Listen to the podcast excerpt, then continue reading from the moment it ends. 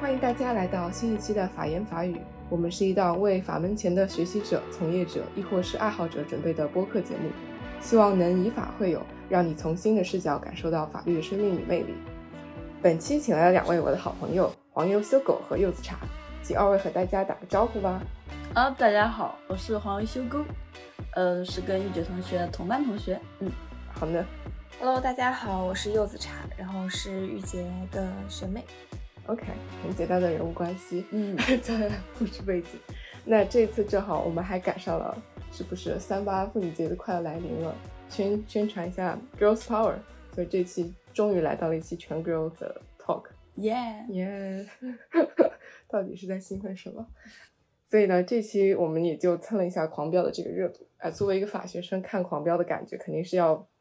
关注里面的很多法律问题，然后觉得很有意思。然后也就跟大家一起做了一下有关的法律问题的一些检索，所以我们主要今天是来聊一聊《狂飙》的。是的，那对于《狂飙》的这个故事背景啊，其实我我就很感兴趣，因为它的故事背景，它一开始的时候是嗯二零二一年，但是那个时候是扫黑除恶的专家组来到金海，然后呢一集过后，它就跨到了就是两千年那个背景，所以对于两千年这个背景的话，那个时候黑恶势力的这么汹涌。其实它应该是有一些故事背景的，是有一些政治社会方面的改变吧，可以说是。那么其中一个点呢，我注意到就是分税制改革对于土地和房价的影响。那么首先是在分税制改革之前呢，那么农村实行的是一个财政包干分灶吃饭的一个财政政策，然后当时呢就是中央核定各省市的财政收入和支出，核定后财政结余由地方支配。后来又启动了分税制改革之后，税收就分成了中央税、地方税和共享税。那么这时候中央就占据了大部分的财政收入，那么此时地方政府的财政收入就大幅的减少，因此他们就开始想办法去寻找新的源头去增加财政收入，那就指向一个土地开发的收入。正值九八年后，嗯，我国中央政府又结束了四十年的福利房制度，开始推行了一个商品房的改革，呃，也就给了很多土地充分的增值空间，房地产开发商开始抢地，政府出现了与房地产土地拍卖中合作共赢，导致了一个房价的飙升。好的，所以呢，呃，我我前两天是看到有有那个。展开讲讲这个播客，那个请了郑世亮老师来说一说分税制改革这个问题。然后我也是从分税制改革，然后得到了一些灵感。这个分税制改革呢，就是主要指的是一九九四年的分税制改革，它重新划分了中央税、地方税和中央地方共享税，所以使得中央的财政能够取得更多的税源。是的，呃，当时呢，因为中央又占据了大部分的财政收入，那么与之对比，地方政府的财政收入就大幅的减少。那在当时，为了开发和利用土地，然后为了造福百姓，就出现了财政嗯紧缺的状态。那么地方政府就开始想办法去在土地开发上面收入动脑筋，算是被分税制改革被动的往前推着走吧。那么又出现了一个一九九八年的时候，那么我国又嗯结束了一个福利房的制度，开始了一个住房商品化的改革。所以呢，土地在这时候就有了很大的一个增值的空间。那在当时，嗯，中，嗯，我国地方政府呢，就跟房地产和开发商就合作，然后拍卖，进行土地拍卖，并且呢，收取很多的收益吧，算是以更高的价格卖出了更多的地。那么在当时就导致了一个房价的飙升，也就给了很多呃房地产商和一些黑恶势力一些为了强拆、暴力拆迁，然后养成了一批批的保护伞吧。你可以说，其实。城市土地价值体现就是从一一九九八年开始的，因为一九九八年呢，它单位停止了福利分房，逐逐步开始了这个住房分配的货币化。但其实很多人会说，一九九八年土地管理法的修订，这时候我们要注意到，他说是可能是一个退步，因为一九八八年的时候，我们土地管理法是规定国有土地和及其所有土地使用权可以转让的，并且呢，授权了国务院去制定一个具体的方法。但是，一九九八年呢，让第二条发生重大的变化。所以第二条它本来说的，呃，是它后来加了一款，就是说，嗯，直接变成了土地使用权可以依法转让，它就直接拿掉了这个国有土地和集体所有土地的这个表述，而且它也没有说啊，呃，这个土地使用权的转让具体方法由国务院另行规定。所以你其实可以看到一个隐隐的暗含的意思是什么呢？就是它对于农村集体土地的流转进行了一个限制。那这个限制就其实包括你看六十三条，农民集体所有的土地的使用权不得出让、转让或者出租用于非农业建设。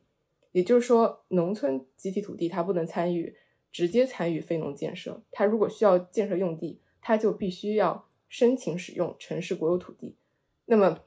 城市国有土地如果不够的话，就是政府会把农用地转化为建设用地批给你。这样的话，就是说这个权利从农民的手里转移到了政府的手里。这个就是很关键一点，因为它政府它可能是要通过房地产行业，然后来拉 GDP，然后呢，呃，也可以在土地开发之后啊，比如说吸引来这种一些经济活动，就是工业化、城市化，然后一方面去补贴这种工业用地，去招商引资。这就是我们看到的狂飙的一个故事背景，就是为什么。呃，你会发现在莽村这个项目建设的时候，他就会提到，哎，我们要把这个莽村这个项目给谁给谁。你会发现莽村的这个村民，他其实需要得到政府这样的同意，他不可以直接的去跟这个第三方进行一个签订，他总是有政府牵扯在里面。其实这是一九九八年的土地管理法修订的一个变化。嗯，那么这个时候，那个修构同学来跟我们讲讲，对比强行对比一下英国土地法的这个。这个嗯是的，中国土地法的区别，因为我们正好加了这个进去，在最近正好在学土地法，打算加一点进去。是因为英国它实行的都是一个土地的私有制，那么说实话，跟农村的跟我国农村以前的情况对比呢，还是比较困难。那我就稍微从概念上面，呃，一些制度上面做一个强行的对比。那么首先是一个土地登记制度上面，我国跟英国还是有一些差别的。英国土地采用的是一个托伦斯登记制，由土地登记局负责。那这时候土地登记局呢，它是不受地方政府制约的，而是由司法部管辖。那么土地登记局还是有一定的一个独立性。那么我国更偏向于一个权利登记制度，只有在经过了一个土地登记机关登记后，才能发生法律效力。啊，当然我国也是有一个托伦斯登记制度，但是更偏向于前者。而在土地利用规划制度上面。那我国跟英国还是有一些比较大的区别的。我国它实行的是一个土地用途管制制度。呃，我国土地管理法中第四条就规定了一个国家来编制土地利用总体的规划。那么可以看出，基本上所有土地，不管是农用地、建设用地，还是非利用呃非利用地，嗯，都是由一个我国来一个进行的一个大致全面的一个规划。那英国呢，它是又分成了中央规划、大区规划、郡规划和市规划。对于那些市嗯规划，其实也就类似于以前我国农村那种小、更加小范围的区域，它是对于呃改变土地用途和呃改变建筑地用本身用途呢，是需要一个规划许可。那对于其他的转让地价以及它的使用安全性方面，它就是没有了太多的限制。嗯，对，其实我国跟英国还是真的很不一样的土地法方面，因为我们是这个受制国家，那我们的土地肯定是归国有的。但是英国土地法上面，它其他说就是所有的 old land 都 belongs to the Majesty，你知道这个都 Queensland 就是他们皇家的土地，但这个就是随口一说。是的，嗯，对。好的，讲完了这个故事，交代完这个故事背景了，大家就可以继续继续看剧了，继续看剧。然后继续看剧呢，又发现了就是他们当中的很多一系列的这种违规操作、违法操作。哎，我觉得很有意思，就是。讲到徐雷，徐雷那个徐江的儿子去电鱼，然后呢，电鱼它其实是违法的嘛。根据我们的这个《中华人民共和国的渔业法》，它第三十条就说禁止炸鱼、毒鱼、电鱼。所以不仅是电鱼，竟然还有炸鱼和毒鱼，它都算 破坏了渔业的法法规。我前两天还看到一个 case，说是没收了非法渔具，然后处罚款五百元。嗯，我一开始以为我国禁止电鱼是因为出于对人身安全的保护。但后来才了解到，是因为要保护渔业资源和生物多样性。电鱼其实对整个渔业资源带来非常大的破坏，就是在电鱼器释放电量那一刹那，很多小鱼它们就直接被电死。然后很多大鱼在被电晕之后，就算能活下来，也会丧失一些繁殖能力。所以说，禁止电鱼其实对我们生态环境的保护是非常重要。嗯，既然从鱼的角度上来讲，好不错。对，而且包括这样的话，有些同学可能会疑惑，那这个万一不小心伤害了这个，万一你是正常的去捕捞鱼，我我知道，如果是你要是正常的去钓鱼捕捞的话，你可能需要相应的证件，比如钓鱼场可能需要一个执营业执照，如果是个体去钓鱼。那就办一个几百块钱一个钓鱼证就可以。那么如果你去捕杀这种，哎，可能万一这个鱼类非常珍贵，是濒危的野生动物，那如果你是去故意的捕捕捞去危害的话，可能会涉及到违法这个违反刑法，因为我们刑法里面有规定，这个危害这珍贵的濒危野生动物罪啊，啊非法狩猎罪，还有非法这种猎捕、收购、运输、出售，这个都是违法的。但是应该也是说，如果你是不小心捕捞到，可能。他他不会给你算在刑法的困因为他的要件之一是要故意。嗯嗯。然后在英国对电鱼也有禁止。英国在脱欧之后，它的政府马上就颁布了规定，说我们禁止电鱼。然后这一项举动其实获得了很多脱欧派的赞成和欢呼，因为这就象征着英国在脱欧之后在环境保护中的一项重大举措。所以他们在脱欧之前是没有这个。对，因为欧盟它不禁止电鱼，而且特别是德国，它特别喜欢电鱼啊！真的吗？是那我们国家好，生态保护意识好强。没有，因为德国他们认为电鱼是一个很高效而且还环保，它会节省能就是油，所以说德国很喜欢用电鱼这个捕捞方式。天呐，我们这个渔业法是一九九六年就已经出台了，每个国家不同的理解方式吧，就是说，好的，嗯，有有道理，有道理。那么接下来就是电电玩鱼，我们知道这是一个关键的这个呃一个情节转折。为什么？因为自从这个这个主人公电鱼之后，他走上了这条不归路，对吧？他就开始往黑恶势力走去是。嗯，所以说那说到黑恶势力，就是包括他从一开始的一个卖鱼的这个摊主啊，变成了现在这样一个后面越来越壮大的这个强盛集团。我们可以看到他变成了一个。就是扫黑除恶的重点打击对象，他是一个黑社会，他是一个恶势力。那么就是聊到了对于这部剧里面的一个什么是黑社会啊，什么是恶势力，这种黑社会的性质、组织犯罪，它到底是怎么去认定的？我觉得就是我们今天正好也可以去讨论一下。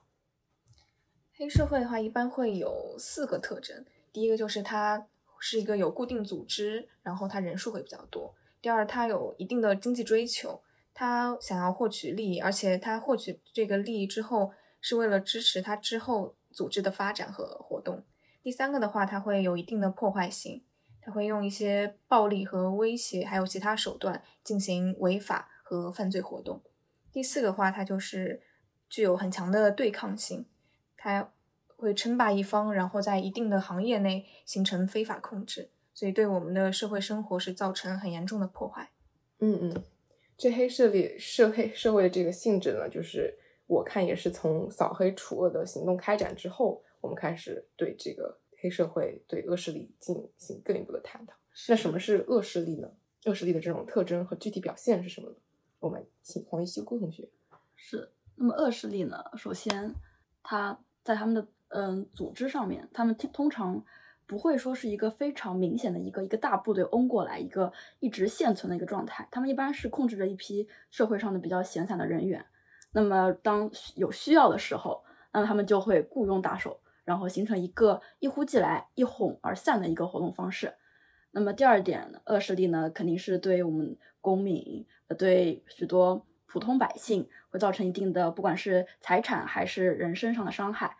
那么其次呢，对于这些恶势力。他们肯定是会经营着一些活动，呃，他们掌握了许多钱财之后，那这些钱财都是非法占有的嘛？他们通常又会开始采取一些措施，一些表面的一些合法进行一些呃经营活动，从而来组织，从而来支撑他们之前获得的一些非法收入。那么这一部分也是恶势力中需要考虑到的一个非法的经济实力。嗯，对的。我看到是国家的这个扫黑除恶行动对它的这个特征定义是一般它是三个人以上相对固定，然后其次经常聚集在一起，然后第三个要件是经常使用暴力威胁或者其他手段，同时他还要共同故意实施三次以上这种恶势力惯常实施的犯罪活动。然后他还没有形成黑社会性质的组织，也就是说，黑社会可能是恶势力进一步发展，他可能会进一步的发展成变成这样。我也看到，就是有，呃，上海博和汉商这个律师，这个我记得是林林东平律师吧，他还专门研究这个系列的，然后他就会讲到，从这个行业的领域和犯罪样态来看，就是他说农民农民营企业，因为我们看到的这个剧中高启强他都是民营企业。它一般，它这个涉黑的形态有三种类型，要么是纯黑的企业，就他收保护费、抢劫、敲诈勒索，然后组织卖淫啊，开设赌场、走私毒品。第二个就是先黑后白，那么就是在前期原始资本积累当中，他可能有犯法涉黑，后来呢他又哎合法了，创办企业、投资入股，这听上去很像那个后期他们到二零一零年之后这个电影里面。第三个就是由白出黑，就一开始呢是。为了追名逐利、争抢市场，后来发现抢着抢抢资源，他就要黑化了，所以他主动的去寻求这种黑黑社会组织的帮助，招募这种闲散人员，再把自己纳入自己的这个暴力保障部门。所以说也是很有意思，就是现实生活中的黑社会，他也不一定是一开始就黑了，他走着走着就走歪了，对，纽扣没扣好，接下来就就就歪了。那么如果是涉及到了这个刑法，它如果一涉及到一定刑法的话，它可能还会就是由我们中华人民共和国刑法去管辖，然后也会进一步的按照刑法去进行一个定罪。是的，那么就是我们呃刑法第二百九十四条，它还是对黑社会呃性质组织的一个特征，然后进行一个比较详细全面的呃概述。那么第一条肯定就是要有一个比较稳定的犯罪组织。第二条呢，有组织的去通过犯罪活动来获得经呃经济收益利益，来维持这个组织的发展。那么第三点肯定是它采用的是一些不正当，甚至是说是暴力威胁的手段，然后去作恶欺压，嗯，残害我们的一些非常可怜无辜的百嗯百姓。第四点呢，就是就会出现涉及到我们的保护伞。那黑社会能够在这个社会中一直存在。他有时候就会利用到工作人员的包庇和纵容。嗯，没错，这顺便就要牵扯到他可能会跟政府人员、公职人员的这种职务犯罪就相处在一起了。就是对我们这边商这边再提一句，这个组织领导黑社会的性质，按照我们刑法第二百九十四条，他可能要处七年以上有期徒刑，而且会并处没收财产。然后如果是积极参加的，也会处三年以上七年以下。其他参加的会处三年以下的有期徒刑和拘役。所以说，看来你根据你在呃黑社会当中不同的这个地位，你可能你到底是头头还是参与人员还是积极分子，他判处都不一样。但是显然，这个定罪来说，如果你是领导组织的话，他可能还是比较严重的一个有期徒刑。然后讲到这个职务犯罪的这个类型呢，就是什么是职务犯罪，这个也是最要讲的。这个电视剧当中，我发现涉及到好多的职务犯罪。嗯，那么职务犯罪呢？在这部剧里面，可以说是一个高启强以外的一个主导线嘛。他之所以能够这么为非作歹，想必也是赵立东等人那么高官嘛一个非常错误的行为。那么在我国呢，职务犯罪它首先的主体呢是限定在于国家机关、国有公司或者是企业事业单位中的工作人员呢。他们利用了已有的职权去进行一个贪污贿赂及玩忽职守啊，然后滥用职权侵犯公民人身权利，然后那这些行为是需要依照我国的刑法去予以一个刑事处罚的犯罪。那么职务犯罪它的主要呃，在我国呢分为三大类，第一大类就是贪污罪，呃，贪污罪也是职务犯罪中最普遍的，基本上。如果涉及到职务犯罪，第一步都是先走一个贪污，毕竟人嘛都是会贪财的。怎么会这样呢？你说你能不能学养一点好的？学过同学不要要。那么就是因为一般来说都是出出于一个经济利益的出发，才会去想要去伤害别人的财产利益，人以及是人身性质上面的攻击。那么有了贪污罪，自然贪污罪就会联系到一个渎职罪。就是出现一些徇私舞弊、滥用职权的行为，呃，然后发展的更严重的，甚至会开始去侵犯公民人身权利以及他的民主权利，包包括人人那个公民的身体权及他们的人格权之类。嗯嗯，概会很好，确实，我们职务犯罪呢，就根据这个类型，就主要划分成了这三大类。那么职务犯罪的这个量刑的标准，我觉得大家应该也很也很好奇。那么到底就是。有多严重，要判多少，要罚多少钱呢？就在目前的话呢，贪污罪一般说你如果是满足这个贪污罪的条件，其实你如果是收受五千块以上的这样一个嗯赃款，那你就已经算是可以达到贪污罪了，或者是不不满五千块，但情节比较重的，比如说你贪污贪一些比较用来救济救灾这种产品，然后呢就有可能。还有受贿罪也是五千元之上，或者你不满五千，但是也是有重大情形。职务侵占罪一般是占五千到两万元以上，如果是挪用公款罪，可能是一万到三万元以上。所以你可以看到，其实金额也并不是很大。当你在收受，往往你看在剧里面，他们一个黄金一个箱子打开来就是一个黄金，那个是远远超过了五千块，那肯定是。所以说也不要小看，有可能你一部手机，哎，一部 iPhone，它已经超过了五千以上。而且其实我还注意到，就是现实当中，你我们说走到刑法犯罪已经是一个底线了。其实一开始的时候，我们党纪就已经对公职人员就有一定的要求。是的，党纪中其实有规定说，公职人员不得贪污、行贿、受贿，或者利用职务之便为自己和他人谋取私利。对公职人员的要求其实是非常高的，但实际中，呃，公职人员还是出现了很多贪污犯罪的情况。嗯嗯，是的。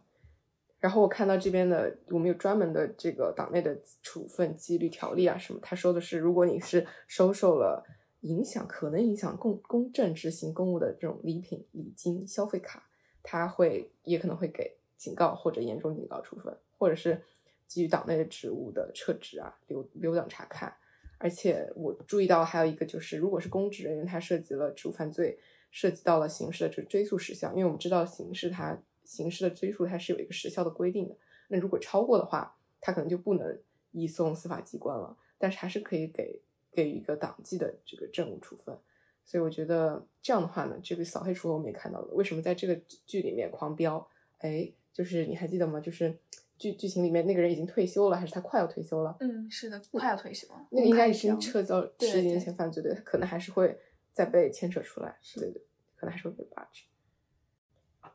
很好，那么我们就就是针对这个扫黑除恶工作，经已经聊了很多了，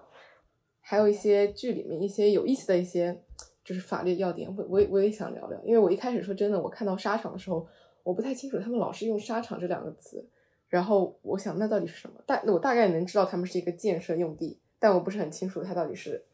用来干嘛的。嗯，我也是了解之后才知道，沙场其实是采挖然后精选加工建筑用沙的一个单位。然后沙场大多是成片连接的开放性区域，所以我们在剧中就会看到他们戴着安全帽，然后去开放的地带去考察。然后沙场里面的沙子是建筑业很重要的基础性材料，它可以做成混凝土。所以说，也是在分税制改革的背景之后，沙场变得非常重要，因为地方政府想要广开财源。那么它就要通过开发房地产来赚钱，一方面可以弥补财政的缺口，另一方面可以把 GDP 拉起来。所以说，沙场其实在分税制改革之后变得很重要。嗯嗯嗯。而且开办沙场的话，我我还记得剧中他就说了，就是你这个明明是不符合我们这个安全部门的一些要求或者一些开设这个要求，但是呢，还是给他办了，这手续还是给他办了。所以可见呢，其实我们应该说，你不管是就是建设用地，你要开办沙场啊，或者是做一些其他的事情，应该是都是要需要正规的手续和证件的。是，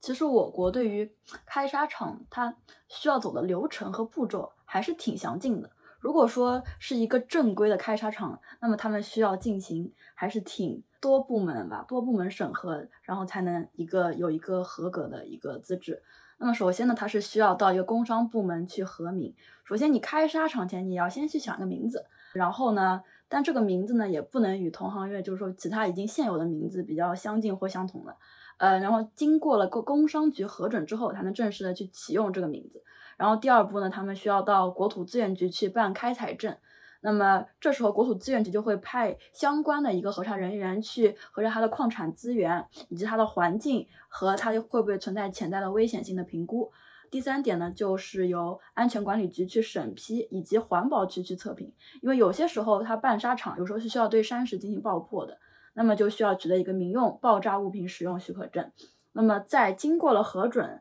之后，他们会由相关部门去划定一个他们石料厂以及碎石厂的一个他们工作作业的一个范围。那么在颁布了许可证之后呢，才可以嗯作业。呃，然后经过了一个呃安全管理局和环保局的一个审批之后呢，那又需要再转到工商局去办理一个营业的执照，那就需要拿着当地的一个工商部门颁发的营业执照以及税务的登记证明。然后同时，呃，办沙场的法人需要具备非煤矿山矿长安全技技术业务资格证。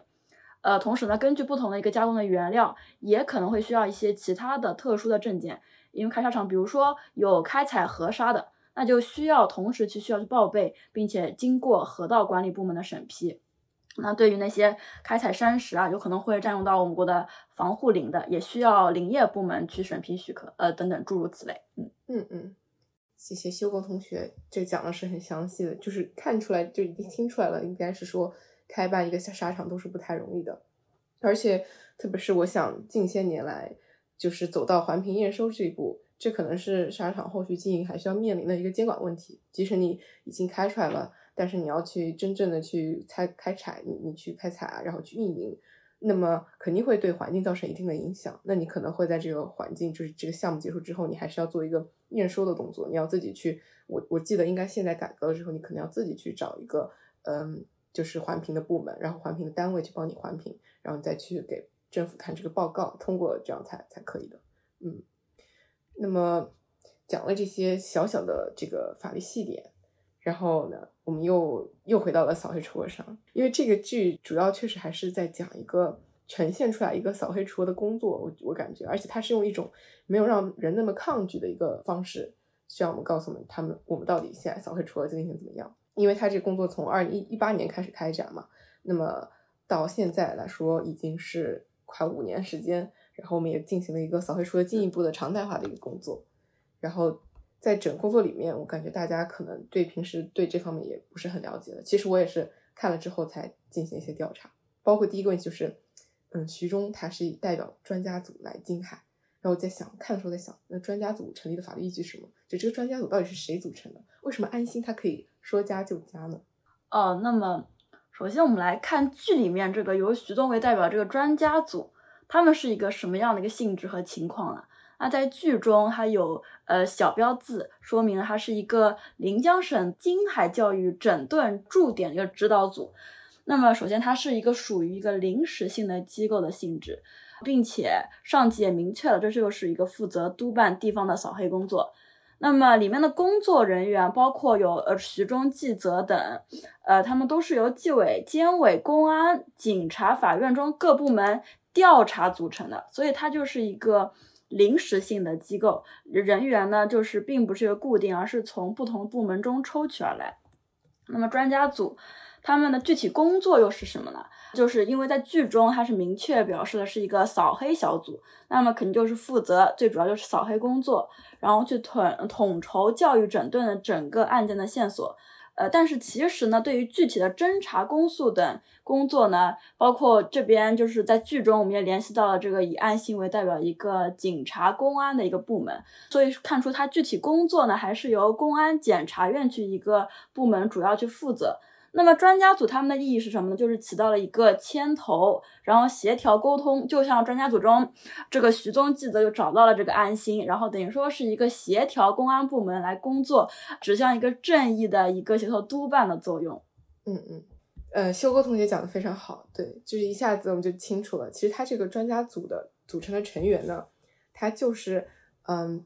由中央政法委牵头。但是呢，会牵扯到的机关真的很多。我还我搜了一下，它有中央的纪委、中央的组组织部、宣传部、综办、网信办、最高人民法院、最高人民检察院、教育部、公安部、监察部、民政部、司法部、财政部、自然资源部、住房建设部，啊，工商总局啊，还有什么银监会、国家旅游局，甚至都加入进来。然后可以说，它涉及到的单位真的真的很多。现在我们有一个中央的一个斗争的叫什么扫黑除恶专项斗争领导小组嘛，然后也是由。呃，政法委书记，然后国委员、公安部部长、最高法院院长啊、检察长、副书记这种组成。但是你到再到就是地方的时候，你就会发现，好像我们去年有二零一八年的时候是成立了九个扫黑除恶的督督查组啊，去前往九个省市去开查的。所以说，这个大概就是一个法律法律上的一个背景。那么可以发现，就是说。有一些关于啊扫黑除恶的这样一些政治语言的渗透也进入了这部剧当中，因为你会发现他们经常提到的一个词“保护伞”，然后呢，呃，黑黑恶势力关系网，其实它就涉及到了我们扫黑除恶里面说的两个一律一案三查。它说两个一律是指就是说对涉黑涉恶犯罪事件，它是一律深挖背后的腐败原因，对黑恶势力关系和保护网。一律要查到底，绝不姑息。那么三查就说要查黑恶势力，查黑恶势力背后的关系网、保护伞，还要倒查党委政体的一个主体责任、政府的主体责任，还有有关部门的监管责任。所以说，你你去看的这些剧里面的语言，它用的关系网、保护伞这些，它都不是乱用，它还是很严格的去遵循了这种扫黑除恶专项的这种活动里面的词，它用了这些词。是，那么。包括关系网、保护伞这些，都代表着一个中央与地方中间不正当、不恰当的联系。那么，中央与地方之间他们的关系，在我国其实也是有一个比较明确的，根据我国国家体制来限定的吧。那么，我国宪法也是规定了，在我国央地关系中，中央集权制度是作为了一个单一制的框架。那么主权权力呢，是由单一国家机关机构去掌握的。那么地方政府一般是遵照一个中央意志去行事。那么中央和地方国家机构职权划分中呢，也是一个中央统一领导，那么地方去发挥，就像以前我们政治学过的，地方发挥主动性、积极性的作用。嗯嗯，对我确实感觉这个扫黑除恶这个行动也是有一种把中央的意志贯彻贯彻到底的那种感觉吧。它可能是要去加大力的去加强这种基层的组织建设，去铲除这种黑恶势力滋生的一个土壤吧。因为我们可以看到，在这个剧里面，包括啊李有天等人。它其实从一个基层开始的这样一个行动，那这个其实一般来讲就很难，其实很难贯彻到底。然后也是说，我们现在的选举，也就是说要严格去规范了这个村委的换届选举，就是要真正的去发挥这种基层的这种自治的功能，然后提高这种真正的这种组织的宣传还有自治的这种能力。那和我觉得这个也是挺有意义的一件事情，因为我觉得基层还是跟百姓生活、跟普通人的生活走的是最近的。对。地方基层一般就是最直接的与地方居民去相关联，那么它直接面向居民，并且是向我们老百姓去提供服务和进行管理。那么其实地方基层的呃呃工作的效率以及它的意义，是最与我们直接日常生活，包括我们的一个切身利益，就是说密切相关。所以呢，地基层地方政府在我们国家政治生活中，它是起到一个非常重要、基础性的一个落实工作，然后去遵循、去发挥我不管是中央地还是地方的一个指导意见，以及它的那个运作的一个原则吧，算是。嗯嗯嗯嗯，是的，其实有些地方群众他们对于这个扫黑除恶专项斗争的了解度不是很高，所以说他们有时候不敢举报黑恶势力。所以群众的呃发动性在很多地方都是不不充足的。然后这部剧其实也很好的做了一个宣传的工作，可以让大家更加了解到黑暗势黑恶势力的发展，然后国家中央是如何打击这些黑恶势力。嗯嗯嗯，就是讲讲具体的这个例子，我还记得就在呃扫黑除恶的时候，在上海那个时候呢，有一个上海小红楼案件，我印象是很深刻，就是讲那个赵富强案。赵富强呢，他是这个黑社会，他从两千年开始。那赵富强他就是在杨浦区嘛，他去租办公楼，然后去色诱女性去行贿官员，还有国企的工作人员，其中还包括了杨浦区的这个政法委书记。然后他买下那栋创富大厦之后，他就把这栋创富大厦就全都是去经营他这种涉黑的生意了。这个我我觉得这个真的影响很恶劣，而且我当时看到时候觉得已经二十一世纪了，怎么还有这种事情？它包括最后的立案和调查，也是由那个，我记得是二零一八年的时候，一个女性她向纪委去实名举报，然后呢，一九年又去报一个强奸案，然后呢，一九年的上半年呢，就说这个政委书记，我们前面说的杨浦区政委书记，他要通知赵赵富强，他让他赶紧跑路，结果他就正好被抓捕了，还没离开上海，就是要开车回去的时候，他就被逮捕了。那这个就是我们在正好在扫黑除恶期间可以把这个抓出来，我觉得很好。最后的判决结果也是。嗯，对赵富强他判了一个死刑，缓期两年。对其他的有三十七个涉案的人员，他都判处了两年到二十年之间的一个刑罚。然后包括呃刚刚讲的政法委书记陆岩，他是被判了有期徒刑十七年的。然后还有原来的法院院长也被判了七年。这个我感觉是一个同时很震惊，然后同时又觉得觉得就是希望这个这个这个黑恶势力能够能够消失，就是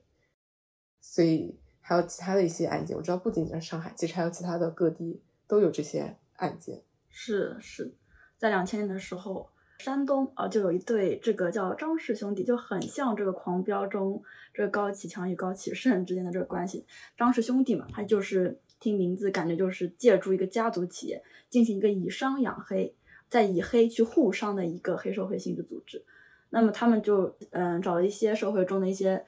呃懒散流荡的人，那么他们就实施了一个聚众斗殴犯罪，然后包括去维护许多的一个非法的一个利益，然后敲诈勒索。强迫交易等等，进行了一系列的呃违法犯罪活动，并且也涉及到了一些个别的国家工作人员保护伞的庇护。那么在当时，在山东那边就算是称霸一方，呃，当时的许多呃批发行业以及杀猪呃屠宰行业等等，他们就严重破坏了一个当地的经济社会活动。那么在裁判中呢，就是能够发现，我国就是呃已在商贸集市中批发市场。等出现了许多强行霸市、强买强卖的一些，呃，行凶行霸的黑恶势力，就是我们扫黑除恶专项斗争中非常重要打击的一个对象。同时，在裁判中呢，也是我们法院严格落实了一个打财断血的一个工作的要求，然后加大了对财产刑的执行力度，并且已经将执行到位到一个财产金额七点九亿元，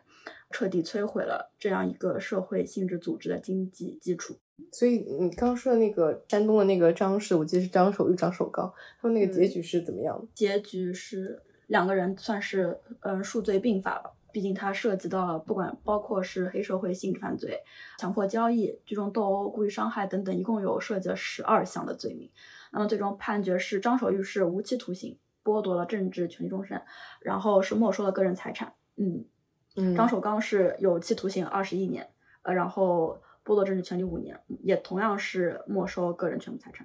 嗯，我感觉是也是确实终于得到了他们应该得到的一些一些惩罚了。这个能够给当地的那些百姓可以有一种抚慰的感觉。嗯，是的。其实，在广东也有一个案子是关于扫黑除恶的。在广东有一个组织叫申江帮，那该犯罪组织呢，它是以申江镇为势力中心，然后以他的领导者苏某荣经营的砂石厂。然后还有他的住宅、酒店、KTV 作为据点，其实这些都跟剧中的很多情节很相似。然后他们有长期的进行一些组织活动，大肆的吃喝玩乐、赌博，并且组织多次实施一些非法的地下赌场，然后插手当时的建筑行业的经济纠纷，也涉及了很多起枪杀的案件。他们。就是作恶，然后欺负百姓，称霸一方，然后使得当地的群众的安全感急剧下降，所以也扰乱了社会生活秩序和经济秩序。那么最后他们的结局就是，他领导者苏某荣被判处有期徒刑二十年，剥夺政治权利二年，并处，嗯，没收个人财产人民币三十万元，罚金七万元。嗯嗯嗯。所以说，看来还是网到了不少大鱼。这么听听上来。我觉得还是，嗯，起到了就是比较我们的扫黑除还是真的还是起到了一定的作用的，所以还是很欣慰。而且通过这个剧，大家可能也感觉到了他这个，尽管自己可能没有经历或者没有那么惨，但我感觉真正身处其中的人，他其实会受到很大的影响，他生活也会受到很大的影响。嗯，还有狂飙，我觉得对于我来说，狂飙的除了法律，我刚刚讲了很多的扫黑除恶和法律的东西，我对里面的一些社会变迁。的反映出来的这种问题，我也很感兴趣，因为感觉那是一个我刚出生的一个年代，我也挺怀念那个年代的。现在的时候，也现在的这个科技比较发达之后，反反而会有时候怀念以前那种没有微信的时代。对，然后比如说那个小灵通剧中的小灵通，它的一个兴起和衰落。然后我记得那时候特别火，小时候是上小学什么，就是大家爸妈是人手人手一个嘛。嗯嗯。就是小灵通，我听说它是用一个叫 PHS 技术，他说是一个嗯个人手持式的电话系统嘛。它这个系统是在日本最先搞出来的。那么他有一个人，他当时叫是叫徐福兴，他是一个小灵通之父的。后来呢，呃，吴英就是我们国家的那个，呃，他一个人，他就是抓准这个机会买断了这个技术，他就跟徐福兴两个人就后来去开展这个小灵通的业务，所以是一九九八年其实是其实是正式开通。嗯，后来呢，呃，到后来的话，九九年其实已经到了一万了，到二零零六年它已经达到了快一个亿，整整一个亿的用户，所以也是也是很厉害。不过你也发现，就小灵通它确实也有一些问题，像功率的问题，在这个剧里面还吐槽了，就徐江说。你换个手机吧，什么手机啊，就接不通，就是因为小灵号小灵通的这个信号是不稳定，然后所以就是二零零六年之后啊，它开始内卷了手机市场。小灵通虽然很便宜，哎，但是它卷不过人家，三 G 也建设起来了，所以呢，它就后来一年的时候，我记得小灵通它就它就再也不在这个市场上销声匿迹，它退市了。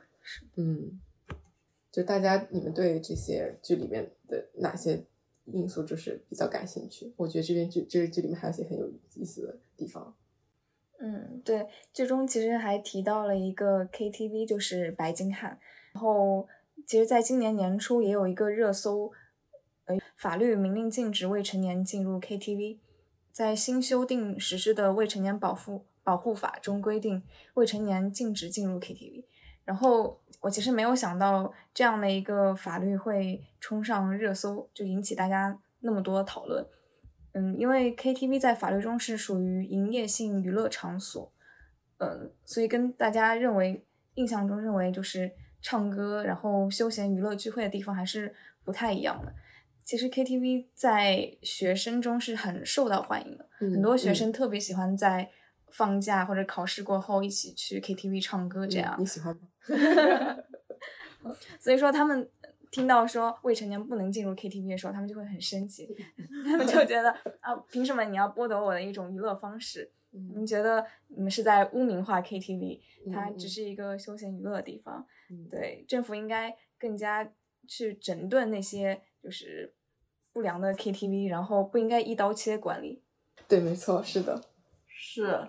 那么这个剧中。这个由张颂文主演的这个高启强这人物可以说是出神入化。这个张颂文他演的那是非常的一个活灵活现吧，可以说是。那么他对反派的这个刻画也是非常相当到位，让大家就是看了就是恨不起来，还甚至觉得就是这是一个非常有情有义啊，大家非常心疼的一个角色。嗯。那么在剧中，他从两千年到这个二一年的过程中，张启强他的穿着，他的。随着他黑化，他的妆发和他穿着也是有一些变化吧，算是，也是随着他一个发展历程，然后他地位的高低吧，呃，然后上身，以及发生了一些西装上面，西装他是一直穿的，然后但他的西装是怎么穿，穿的好不好看，穿的呃耀不耀眼，他的过过程中还是有挺大变化。那么一开始时候呢，就是。起初，他们这个强盛集团刚刚开始，开始先是干了一些小小商铺，就是我们这个小灵通。那么那个时候呢，高启强是穿的是西装，我还记得当当他那个图片。的样子特别像以前，就是两千年的时候结婚，然后结婚的时候新郎会穿的那种感觉。我爸是什么颜色的？我爸那时候就穿那样，就那种青灰色，然后就是比较大一点的那种西装，然后里面一定要配那种红色的领带，然后还有这个就是白色的一个衬衫。嗯嗯。对，然后后来呢，就是他这个发展发展，这个有钱了之后，他穿的就开始，首先是背头梳起来，一开始时候高启强有点那种。三七分的感觉，然后后来他这个背头梳起来之后，立刻这个霸总的感觉是。那么当时他这个，他用了一个丝巾，就是那个时候很多暴发户都很很喜欢用，那有钱的，就是有些在我记得那个剧里面，就是很多别的剧里面，如果说这个你这个丝巾在这个衬衫里面那种丝绸的感觉，感觉这个人多半不是什么好人的感觉，他就已经穿上了。那么当时就感觉那种腔调，那种有点邪恶，有一点点坏坏的腔调已经出来了。那么再到后来，这个丝巾我怎么没有看到？我感觉落落开的，真的有吗？有的，就是有他在见李有田的时候，大嫂就跟他说：“你不要带领带，因为因为李有田只是一个呃农村的，他不是大官，你要带丝巾就显得你很尊重他，但是你有没有？”说很不会太过于正式，不会太过于就是说居高临下的感觉，就是感觉我也不是过来跟你谈生意的，可以跟他走近一点，老爷这种这种感觉，想起来了，想起来了，对吧？然后等到他真的到他真的真的是后来很有钱有钱的时候，呃，这个发展已经是半边天了。他这个穿着，就是也是随着他年龄的上升吧，然后资资质阅历的丰富，他也不不再穿西装，开始穿一些什么呢？穿一些可以说是一些中山装吧，或者说是那种就是呃我们国家里面就那种党党那个成员里面会穿那种工作服，而公务员会穿那些夹克。但他这个夹克，大家都知道他有很有钱嘛，所以他的夹克还是会比那些真正的公务员，比如说我们这个徐宗记则穿的是要精致很多，肯定不会说什么工作中这边扯一块扯破皮了或怎么样，那是不会的。而高启强还甚至是戴上了一副眼镜，显得他这个文化人的感觉已经出来了。也我觉得也可能是为了填补一些他以前年轻的时候卖鱼，然后没有接受过什么文化知识的那个内心的空虚吧，也算是。还好，就是也是很，他应该也是要感谢这个安息给他带来的这个建议他去读这个《孙子兵法》，这部《孙子兵法》也是在当中就是贯穿了全剧，他的很多谋略也是在这里面，呃，所以后来呢，我现在我也是有打算要去之后去 看看有没有简易版，然后概括性的《孙子兵法》读一读啊。嗯，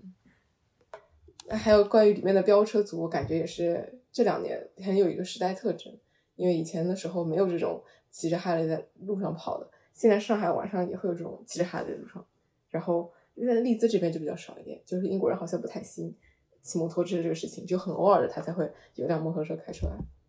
是大声的那个汽车跑车刷过去，嗯嗯，对，也算是一种飙车吧，嗯嗯，晚上有时候还是会有，但是比较确实比国内少很多，嗯嗯，国内有点流行了，感觉其实最近这两年比较火。然后里面还有一些，我记还记得剧里面有一个很迷迷信的那个活动，就是拔杯，那个字到底怎么读？呃，我查了一下，应该叫杯教。那不应该叫拔杯吗？我记得叫闽南话叫。我可能这是普通话版。哦，好，对他这个拔杯的意思就是说，他他好像我听说就是用了两个，当时用了半月形的这个石头嘛，在剧里面，然后他就拔了三次啊，治了三次啊。然后呢，就是一般通过正面还是背面去看是不是吉还是是凶啊？好像是这样的。它是在民间一种寻求和神灵沟通的一种工具。嗯嗯，对。但我之前也从来没有听说过，是看了剧之后才了解到，原来有这样一个迷信活动。嗯嗯。不说到这个，就是你你刚刚去修沟同学说的这个张颂文演的高启强饰演的挺好，大家都有一种心疼他的感觉。然后也会有一种，嗯，怎么说呢？从安心跟高启强这两个人当中的这种关系啊，我感觉也是挺特别的。他们作为一个警察，还有一个黑社会老大，他们能够保持这么多友谊，竟然没有人提出来，也没有人磕他们 CP，也没有，就是他们没有觉得说这可能是一个嗯不太正常的关系。你觉得正常吗？你们觉得这个安心在这里面，他作为一个警察来说，他怎么样？嗯，我觉得在后期，我其实特别害怕安心和高启强在吃肠粉的时候被被拍到，因为我就觉得，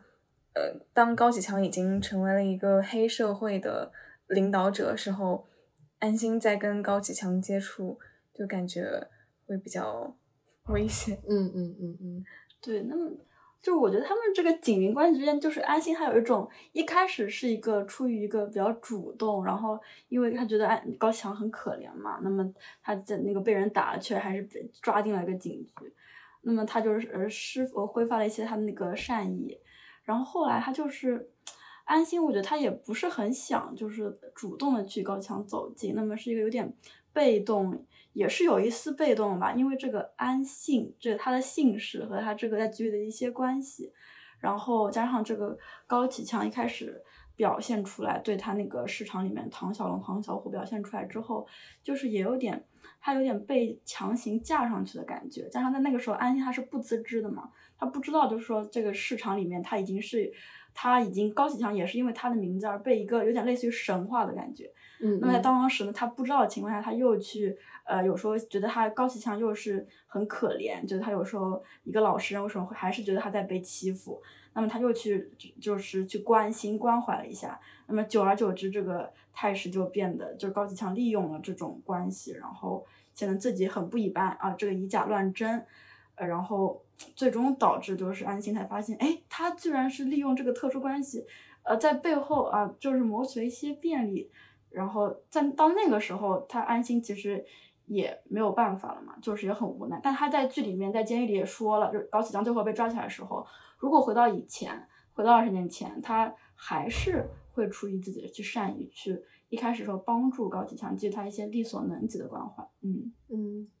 所以我这里面就就想说，他是有人说他是一个刑警，他就不应该跟高启强走那么近，否则会误会。然后，嗯，高启强他也是。一开始就利用了跟安心这个裙带关系嘛，然后呢，他们说安心你应该意识到这个问题，然后就，哎，安心我觉得，但在这方面我倒觉得他，你不能说他，你不能说他错吧，毕竟警察的有一部分职责，他可能就是要去进行一个怎么说呢，呃，就是保护民众的安全嘛，他可能是有这个义务。那但是里面还有几个情节，就是他安心可能会涉及到他没有那么有守纪律的情况，他为了正义，他其实比如说私自找李李想去借那个枪。然后他去出具这个协查手续，但是其实还是没有通知这个那个局长，他只不过是值班局长。还有他，嗯，去挖那个尸体吧，好像第一集还是第二集的时候，他就就拒绝了，他说我不想去出这个风头。然后还有包括后面他加入了专项组，他就是传唤唐小虎，让他连续的传唤唐小虎，这可能是涉及到一个违纪的。而且我还有一个觉得他不应该钓鱼执法，就是你知道孟玉后来给他下那个毒，然后呃下那个毒品放在奶茶里。他已经知道了，他就是后来不是喝着喝着他就他就吃着吃他就说你是不是对吧？后面几个人突然是乔装的便衣警察，对，有那个场景，我感觉这个时候他其实应该跟孟玉说，我其实已经知道了，你带的是毒品，然后我们还是别别这样了。就是我也不知道他安心是不是也是想通过这个机会去 测试一下。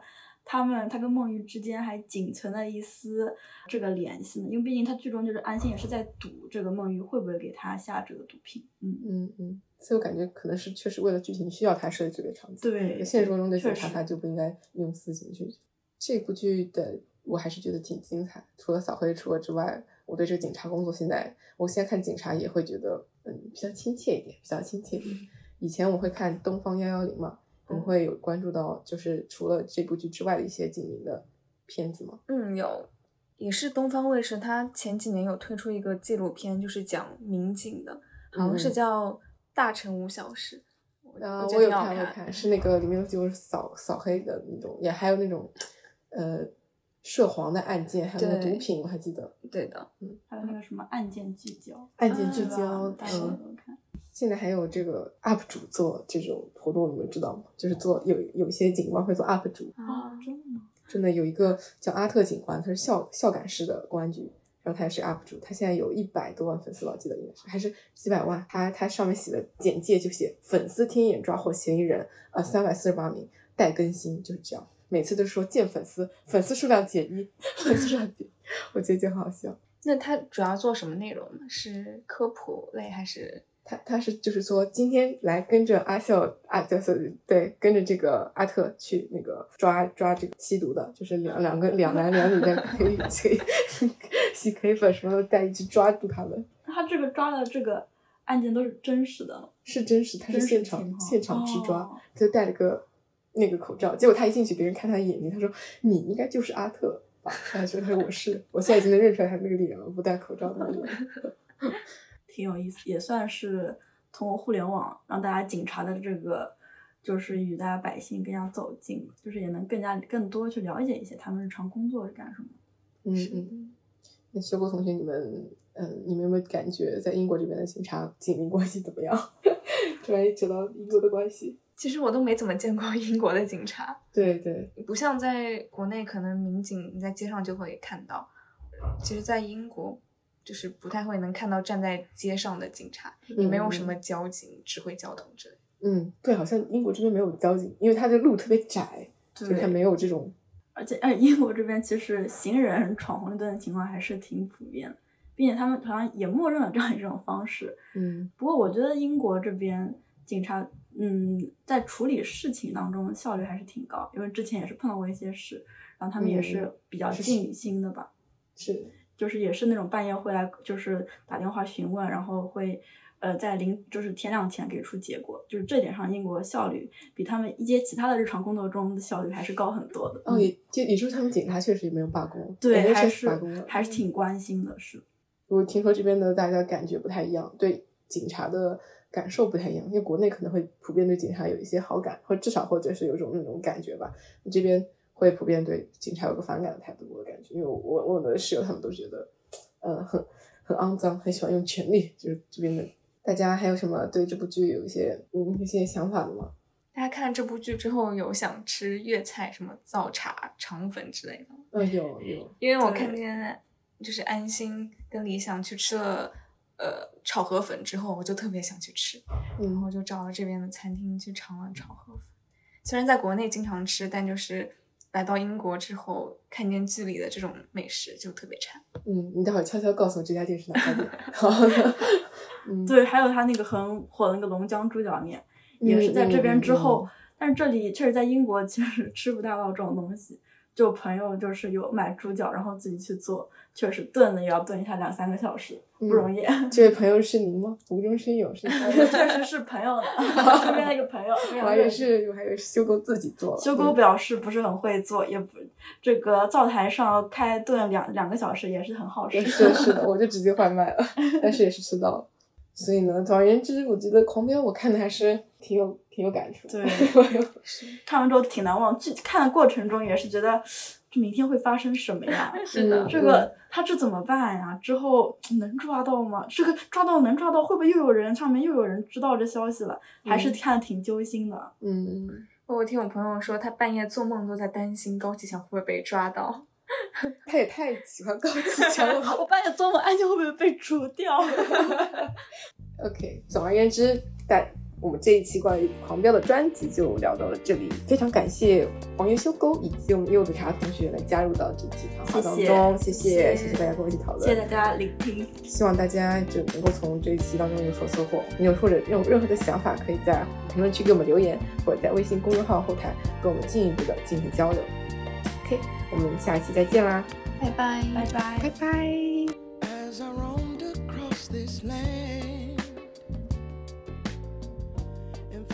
impulsive